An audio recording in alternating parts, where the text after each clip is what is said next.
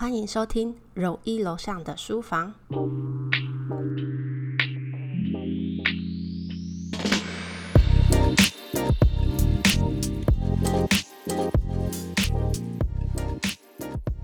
Hello，大家好，今天的 Podcast 呢是一个新的主题，叫做读者问与答 Q&A 时间。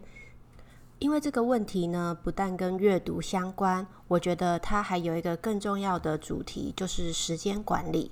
我的思绪呢，大概每三到五天、一周左右就会收到一些问题，问说：“嗯，请问柔一是用什么时间来阅读？”因为大家都知道，我现在除了白天上班，我白天是一个医疗业务，晚上呢，现在是硕士在职专班的学生。今年正式迈入了硕二，开始写论文，更忙碌了。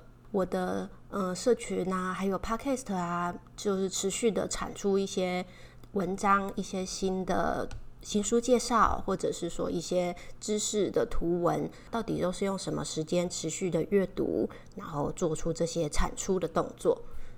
其实今天这个主题呢，也是我很想跟大家讲讲的。你不需要就是花每天花很长很长的时间。有些人会觉得说，要阅读一本书呢，感觉就是要静下来，好好坐在那边坐一到两个小时以上，你才能够呢好好的看完一本书。那我今天想要跟大家澄清这个观念。为什么要澄清这个观念呢？首先，第一个是以现代人的生活脚步。以及生活的方式，已经很难再有一段时间可以这样子，真的完全空下来，专心做一件事情。我想很多人都是上班的时候呢，早上八个小时到晚上，譬如说六点回到家，几乎已经把你一整天专注力以及你的精力都已经耗尽了。下班看到你家沙发，就是只想要在那边放懒。其实基本上呢，很难再再次做到。专心这两个字，再次做到专心这两个字呢，你必须要再度集中你的注意力。那讲到注意力，大家应该都听过心流，就是你整个人呢，从头到尾，从外到你的心灵都已经进入到极度专注的境界。这个时候，你吸收知识或者是做一些冥想啊，都会有很好的效果。那人要进入心流这个状态呢，其实一天大概只有三十分钟的时间，就是大概占你工作八个小时的呃五 percent 而已。那你下班之后，如果想要再次进到心流，其实你很容易被其他东西影响。那第二个我要讲的就是，现代人能够被分心的事情实在太多了。不像我们以前小时候，其实能够让我们分心的，我觉得就只有电视吧。小时候呢，回到家总是说你赶快把功课写完，写完就可以看电视。因为那时候对我们来说呢，娱乐的东西大概就只有电视，或者是跟其他小朋友出去玩。那现在呢，生活周遭实在充斥着太多太多吸引、诱惑的东西了。你现在往你的左边、右边看一下，是不是有手机、iPad，嗯，或者是一些游戏，或者是一些其他。各式各样的诱因就在你身边呢，所以这也就是我说的，为什么现代人你不需要再去推崇说每天一定要静下来一到两个小时。当然，如果你做得到，我觉得这是非常好的。我今天的问题主要是普遍针对上班族下班之后要怎样好好的利用时间、规划时间，以及利用我今天等一下就要讲的碎片化时间阅读法。这个方式来累积你的时间，让你每天持续都有一些产出，才不会有浪费时间的错觉哦。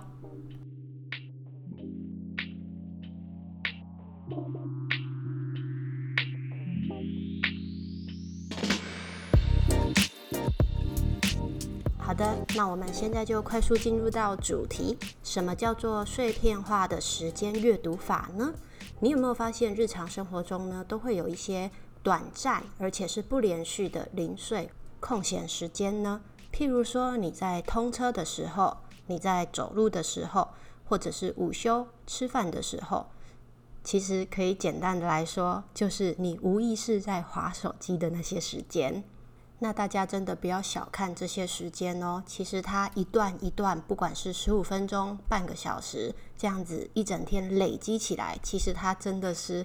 数字蛮可观的，搞不好就占了你一整天的一两个小时，甚至更多，两到三、三到四个小时。因为已经有好多调查数据显示说，人一天至少会花两个小时以上的时间在划手机。这是不是一个非常恐怖的数字？因为如果说你把这两到三个小时的时间拿来做其他有意义的事情，譬如说像是阅读啊，或者是去做运动什么的，其实对你的人生帮助会远比划手机的利益来的大。那对于我来说呢，我的碎片化时间其实比较像是我上班的时候，因为我是业务，我必须要点到点的这样跑。那我负责的区域呢比较大。台南、高雄，那台南、高雄的我开车的时间呢，其实就占据掉我每天上班好长一段时间。因为台南到高雄其实近一点的话，四十几分钟、五十分钟就会到。那有时候遇到塞车，大概一个小时的时间是跑不掉的。所以我觉得这一段碎片化的时间呢，我不拿来好好利用是非常可惜的。但我不可能在我开车的时候看书，对吧？那现在线上呢有很多用。听书的方式，线上也有很多线上学习的 App 可以使用。我最常使用的呢，就是大大说书，或者是得到 APP。最不好的示范呢，其实就是开着 YouTube，让然后在那边听。当然，我会把荧幕反过来，不要让我自己被荧幕吸引到，因为我知道这样开车很危险。所以说，我。都会利用说在开车的时候听，我这边就拿大大说书当例子。大大说书呢，它是一个说书的线上网站，那是采会员制。它每个月呢会推出好多本新书的介绍，但会是有一些专业的讲师，譬如说像是徐景泰、宪哥、谢文宪，还有我最近被圈粉的好哥好序列，还有美女气质讲师许浩怡。这些讲师呢分别介绍新书。大概会用的时间，平均一本是利用十八分钟来讲解，搭配一些漂亮的 slide 这样子。开车的时候呢，其实它的画面对我影响不大，所以我都用听的。那边听，你想想看哦，我这个一个小时的车程，我大概就可以听到三甚至更多一点四本书。对于我来说，其实你看我下班没有把书实际的把书拿起来看这个动作。但是我上班的时候呢，就已经在不知不觉累积我这这些碎片化的时间，看了至少三四本书以上了。那如果说你觉得大大说书是一个付费的会员网站，你觉得比较麻烦，现在还有很多其他的资源可以使用，例如 Podcast 上面有超多超多知识型，也有说书，还有心理学，各各式各样的主题。你光是开车的路途中，或者是通勤等车在捷运上的时间，你可以闭目养神，然后用耳朵听。我觉得这是一个非常棒的利用时间的方式，或者是你也可以听我的 podcast 哦。那我这边想要再补充的一点就是，为什么这些碎片化的时间这么重要？因为除了我们之外呢，其实很多商家啊、电商、互联网，他们也发现了这个商机。他们充分的把握碎片化的这个时间，开发了很多短时间内就可以玩完的一场游戏的 App 啊，或者是嗯新闻浏览，甚至是购物的网站。所以你只要利用碎片化的时间呢，不但可以玩完一场游戏，让你感到身心灵都很舒服之外，你还可以买东西。那人在这种短时间碎片化时间就容易冲动，他们这个商机是充分把握了人人类的消费心理学。我在上一本书《谁说人是理性的》这里面就读到了一个道理，就是你以为你买东西的时候都是很理性的吗？错，才没有。人最容易在冲动的时候，以及短时间内要做出决定的时候冲动购物。所以说我来总结一下这一个碎片化时间的重要性。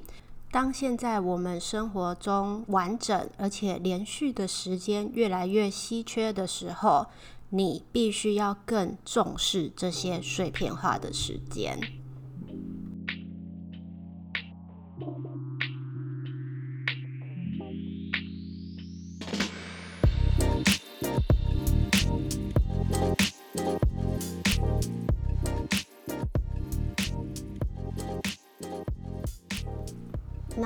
你能吸收以上我所说的碎片化时间，不管你是要用来阅读，或者是增进一些知识，或者是有些人会拿来运动锻炼。你做到了以上之后呢，你还必须要再养成一个习惯，那就是专心。我前面有说过，现代人呢专心是一件非常困难的事情，因为能够影响我们、让我们分心的事情实在太多了。除了容易分心之外呢，其实现在人多工处理的这个习惯呢，也是一个。不能专心的原因之一，譬如说，很多老板都希望说员工有三头六臂，可以同时处理很多项工作。我们也习惯说，上班的时候一下看电脑，一下讲手机，一下回 email，一下传讯息，一下呢又跟隔壁的同事讲一些话。我已经忘记我是在哪一本书看过，说人啊，如果要从 A 事情转移到 B 事情，必须要。花个五到十分钟，甚至以上的时间，才能重新进入你现在要做的这件事情的思绪啊的脑袋这样子。所以说，你常常多工处理，一下做 A，一下做 B，一下又要跳 C 的话，其实你中间也耗掉很多你的脑袋重新转换的这些时间，是非常耗时而且耗脑力的。那关于一次做好一件事情呢，这个也有一个很著名的笑话。就是说，当你手头上呢有十件事情要完成的时候，这些压力啊会让你选择什么都不做，去做第十一件事情。那第第十一件事情是什么呢？就是划手机。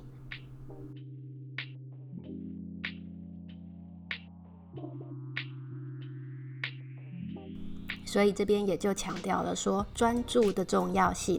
那在专注的培养呢，我能够提供一个番茄时钟法。的这个工作模式呢，让大家参考看看。我想已经有很多听众都听过这个番茄时钟法，我这边呢就简单的讲解一下它要怎么使用。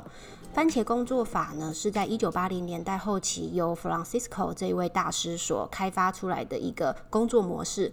他也是在家里无意中拿了一个，就是家庭主妇在烹饪的时候会有一个番茄形状的时钟，那一次呢是二十五分钟为限，他就把他要做的事情设定在这个二十五分钟之内完成。没想到却意外的开发出来这个番茄时钟法这么可爱的一个时间管理的模式。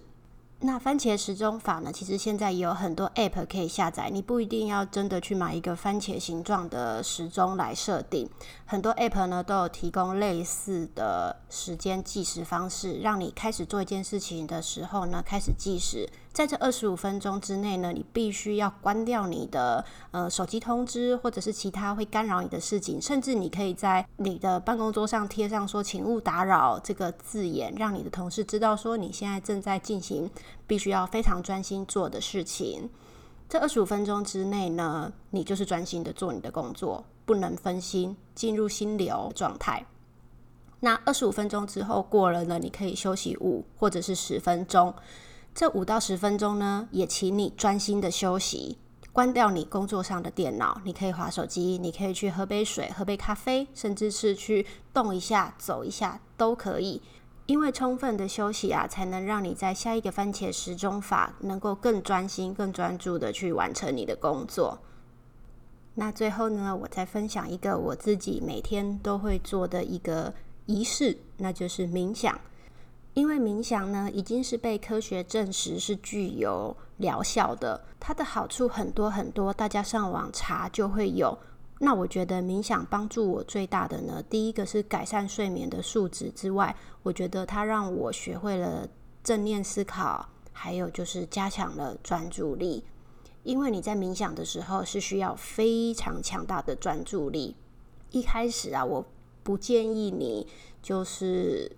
练习冥想的时候，就规定自己一定要在多久时间内进入冥想，那是不可能的。因为我也是练了很久很久的一段时间呢，才会在短时间内进入冥想的这个状态。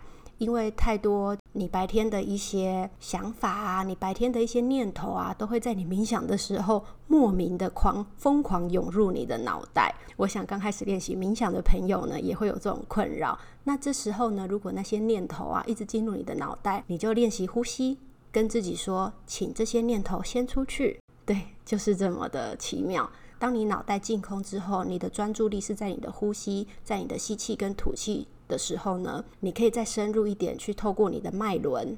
来观察你的身体变化，那这一块呢，因为很深，我觉得我可以再开一个冥想的主题来跟大家介绍。如果说你学会了冥想，练习冥想，每天睡前呢，利用冥想来增加你的专注力的培养，我觉得是对于现代人呢非常棒的一个呃心灵放松的一个方法。那以上呢，就是今天我针对。时间规划，也就是大家很好奇的，我到底是利用了哪些时间来做这些这么多事情？那其实，嗯，会累是真的。我常常也有，就是下课开车回家路上，晚上啊，满天星空，大家就已经在家里休息呀，吃完晚饭放。放空的时候，我却还要就是回家之后还要打开公司的电脑啊，处理很多 paperwork 啊，或者是现在的论文。当然也会有很累的时候，但是其实你只要嗯能够有一个很正正面的想法，就是你现在比较辛苦，之后你就会很轻松咯。这种想法，我相信呢，再累我都能走过去的。